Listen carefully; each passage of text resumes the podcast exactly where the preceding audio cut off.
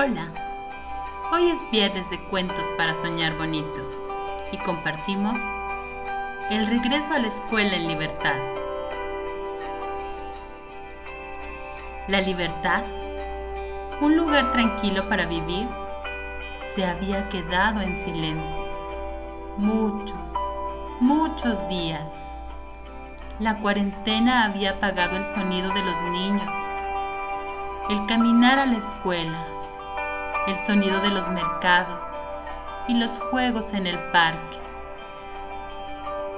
En el camino al centro escolar, las nubes, la vegetación creció y había que tener cuidado para avanzar. La escuela había tenido las puertas cerradas desde hace más de un año.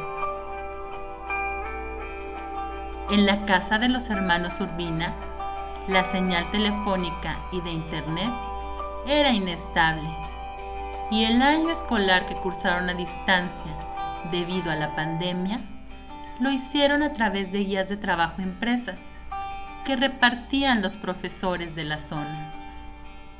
Al principio, a Ronnie le gustaba la idea de quedarse en casa. No se tenía que levantar temprano ni bañarse para ir a la escuela. Sin embargo, con el paso de los meses, Ronnie empezó a extrañar las explicaciones de los maestros y los partidos de fútbol en los que ocupaba la posición de portero.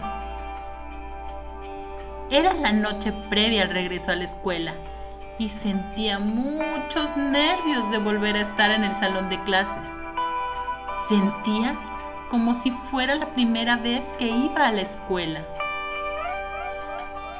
Para su hermana Andrea, estudiar con guías desde su casa fue difícil. Prefería ir a la escuela, con sus amigas, para leer libros, dibujar y jugar.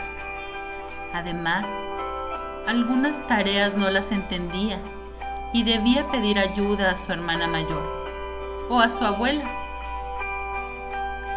Andrea no tiene temores de regresar, porque piensa que si sigue las medidas de seguridad que aprendió en su casa y respeta las que hay en la escuela, seguirá sana como hasta ahora. Le dijeron que debía guardar la distancia entre sus compañeros, desinfectarse las manos y no tocar los objetos de los otros. Andrea tiene claro que debe usar la mascarilla siempre y utilizar alcohol gel para desinfectar sus manitas.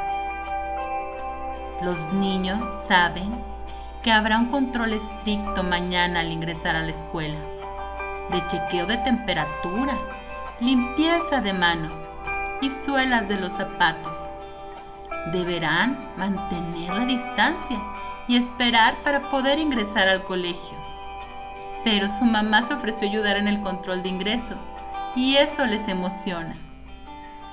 La noche, tranquila en la libertad.